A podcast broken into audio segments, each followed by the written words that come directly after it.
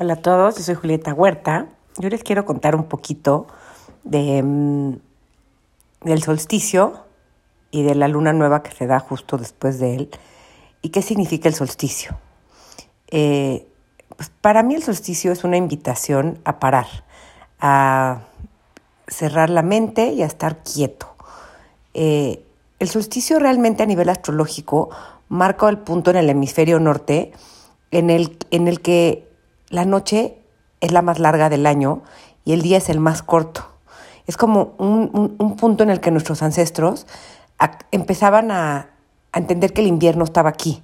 De hecho, muchísimas de las tradiciones como el árbol de Navidad, el mistletoe y todo eso, tienen que ver con esta, mm, con esta festividad y obviamente han evolucionado como todo que va evolucionando, porque era un punto en el que uno se preparaba para lo más frío del invierno y también cerraba ciclos del año pasado sabiendo que, bueno, que vendrá una nueva vida al final del invierno.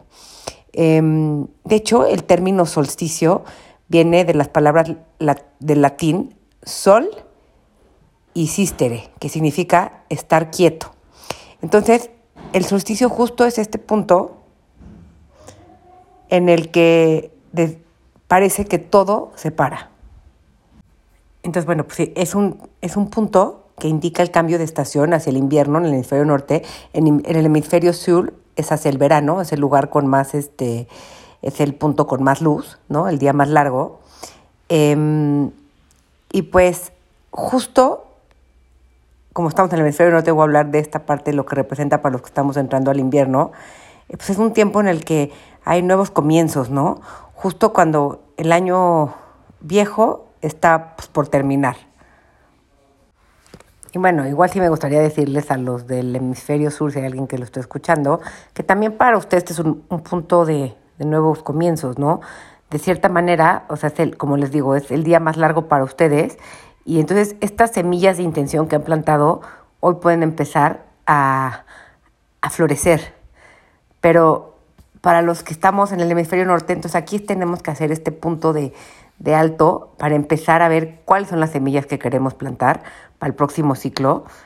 Esto a veces es difícil porque pues, en una cultura en la que estamos siempre en chinga hacia adelante, donde el éxito y la productividad son los que de, lo que nos define de cierta manera, eh, el poder de la pausa ha sido muy olvidado y el poder de conectar con nosotros. Entonces es bien importante empezar a reconectar con los ciclos de la Tierra, con nosotros mismos, a ir hacia un lugar más profundo para desde aquí plantar las intenciones, no desde lo que dicta la cultura.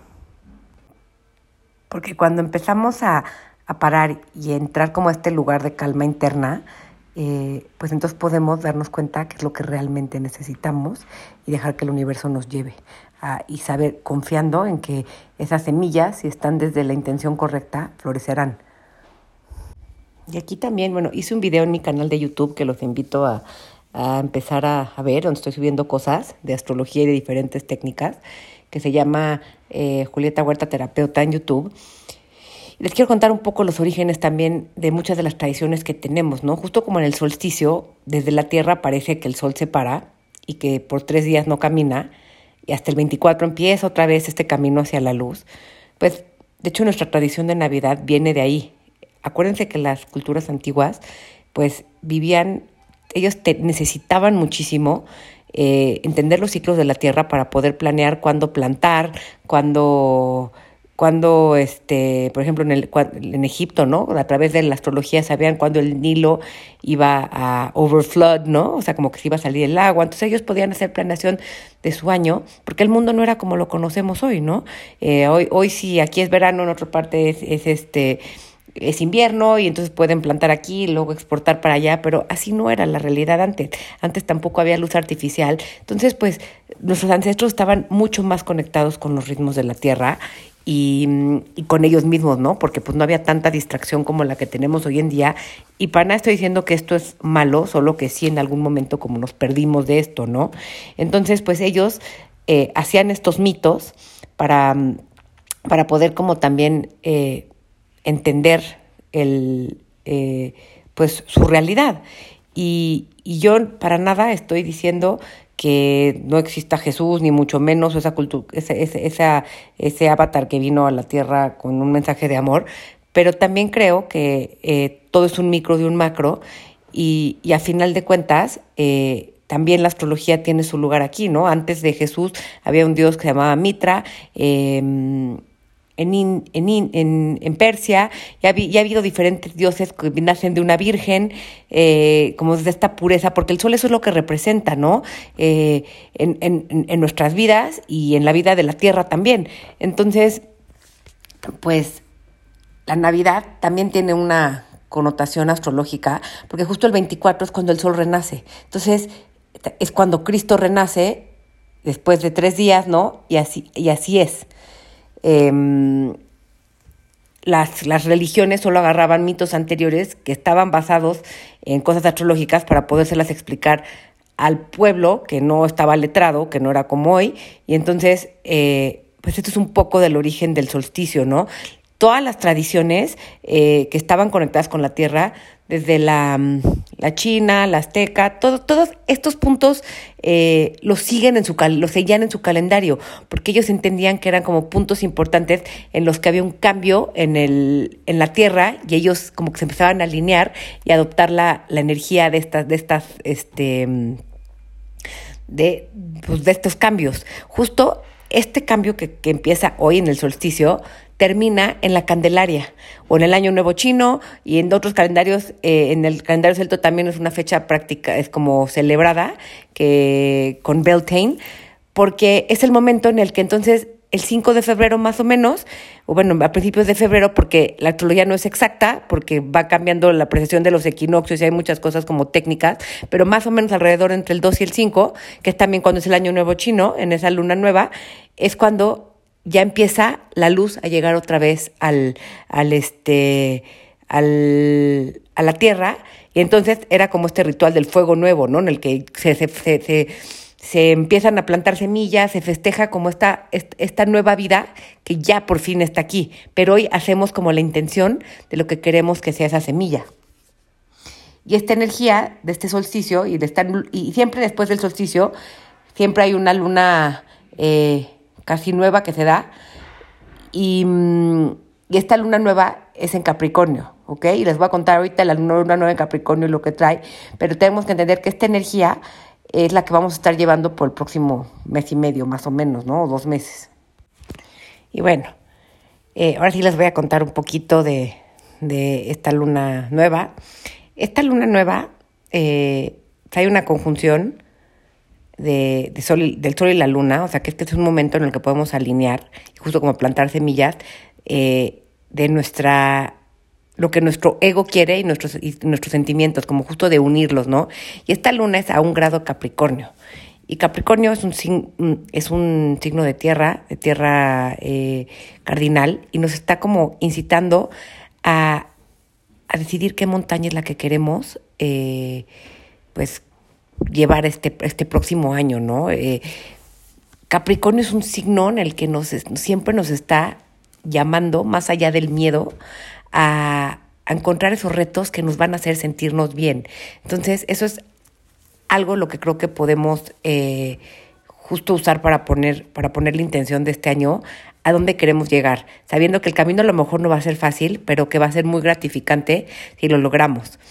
Em, Capricornio, su, su, su, símbolo es la, el sea goat, ¿no? Como una, es, es, un, es un personaje híbrido mitológico, como de, mm, es una cabra de, de mar.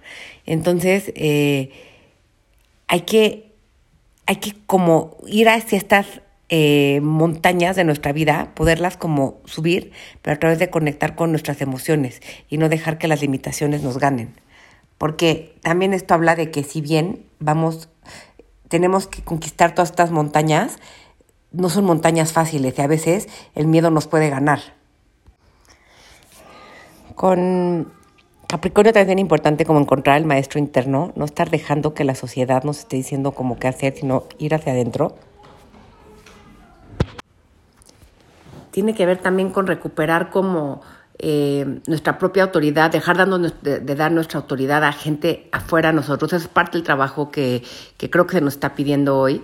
También eh, Venus está en conjunción a Mercurio en Capricornio, entonces nos habla también de como own our own thoughts, our un como amor propio, ¿no? Como realmente querernos a nosotros mismos, darnos lo que nosotros necesitamos, ser nuestro, nuestro apoyo y no estar buscando ese apoyo externo, como que trabajarnos desde este, desde este lugar.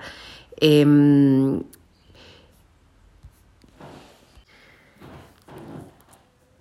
Capricornio también es un signo que nos habla de nuestros compromisos, ¿no? Su regente es Saturno. Entonces hay que ver qué compromisos todavía tienen sentido en mi vida, qué compromisos no, y si no hacer nuevos compromisos, eh, ¿en qué necesito disciplinarme eh, para poder tomar la responsabilidad de mi vida y dejar de andar culpando, ¿no?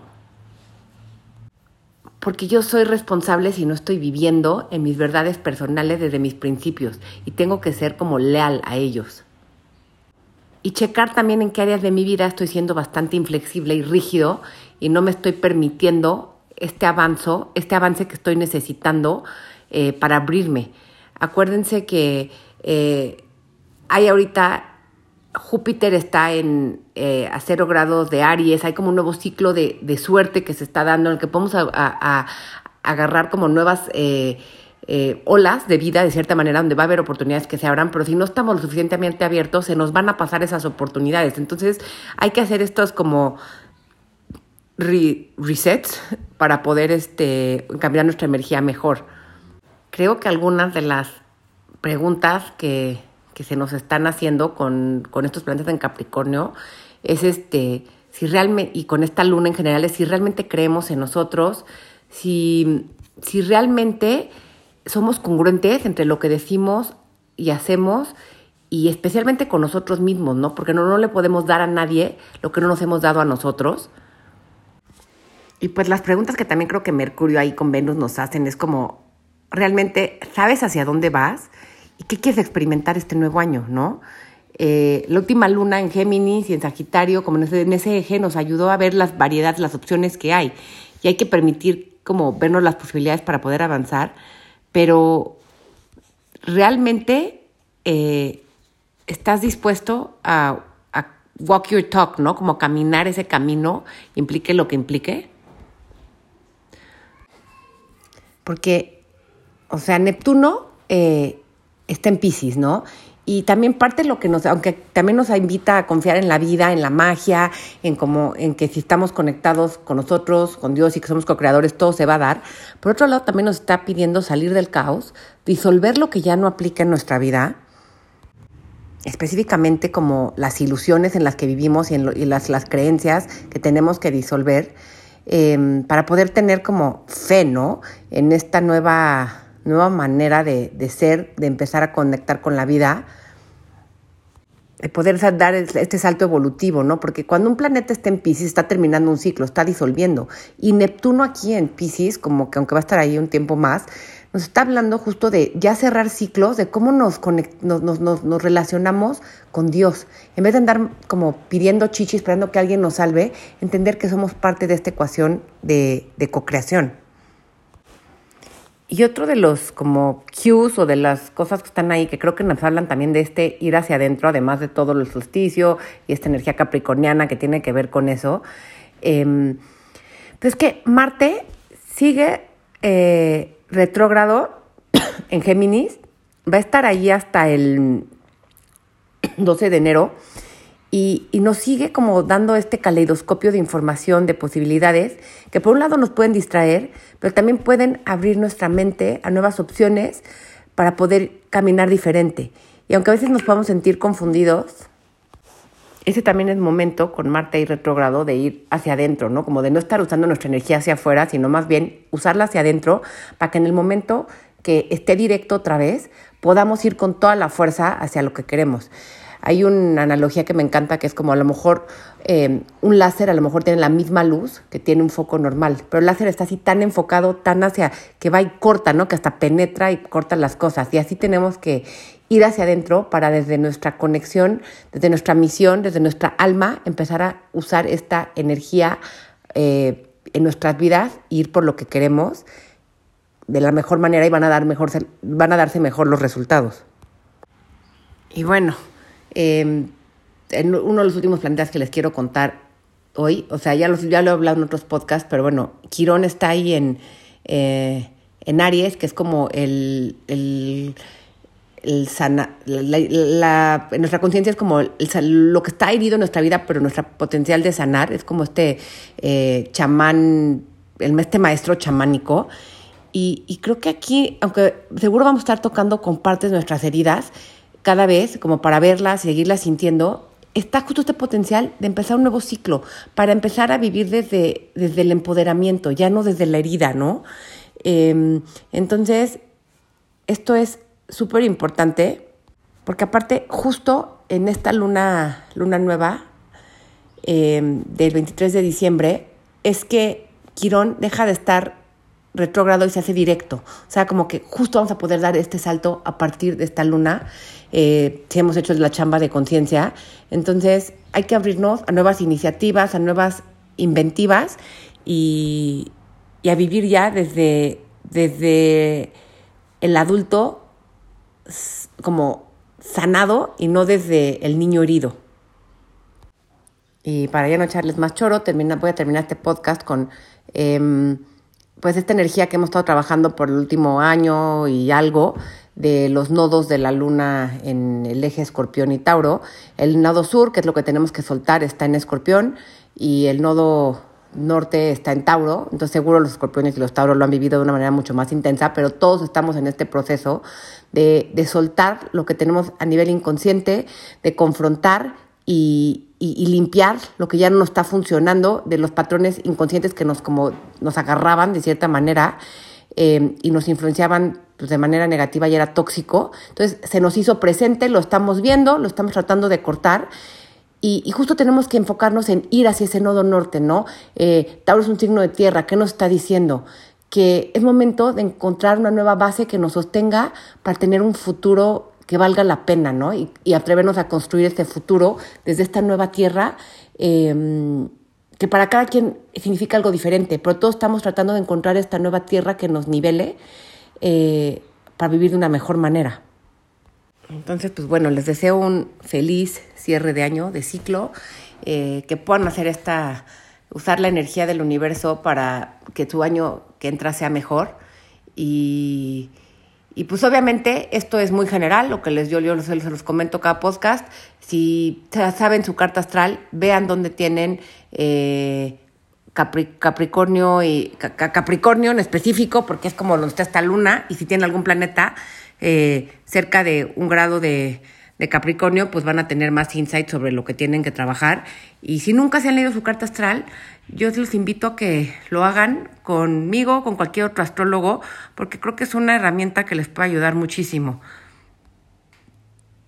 Feliz año y todo lo mejor para este cierre de ciclo.